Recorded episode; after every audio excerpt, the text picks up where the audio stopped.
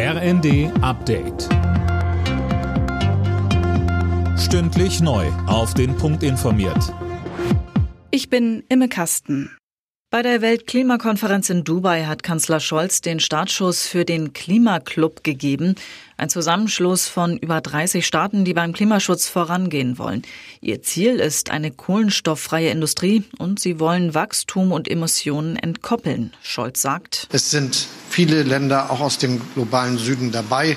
Für mich ein Zeichen, dass es ein großes, breites Interesse gibt, auf diese Art und Weise etwas für Klimaschutz zu tun und dafür zu sorgen, dass wir mit guten wirtschaftlichen Perspektiven, aber ohne das Klima zu schädigen, auf diesem Planeten gemeinsam leben können.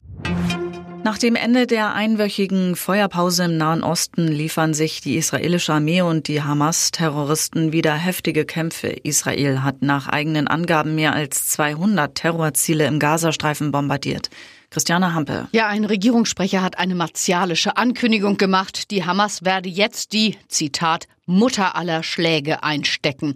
Er macht die Terrororganisation dafür verantwortlich, dass die Waffenruhe nicht weiter verlängert wurde. Bundesaußenministerin Baerbock hofft unterdessen auf eine neue Feuerpause. Das Leid für die Menschen in Israel und Gaza sei unerträglich, so Baerbock. Und das UN-Kinderhilfswerk UNICEF warnt vor einem Gemetzel in Gaza. Die Bundesnetzagentur will für fairere Strompreise sorgen und die Regionen, in denen besonders viel Wind- oder Sonnenstrom erzeugt werden, entlasten. Denn dort sind die Netzentgelte besonders hoch. Das will die Netzagentur bundesweit gleichmäßig verteilen. Im Freitagsspiel der Bundesliga hat Köln bei Darmstadt mit 1 zu 0 gewonnen. Die Kölner ziehen damit an Darmstadt vorbei, vorerst auf Rang 15. Alle Nachrichten auf rnd.de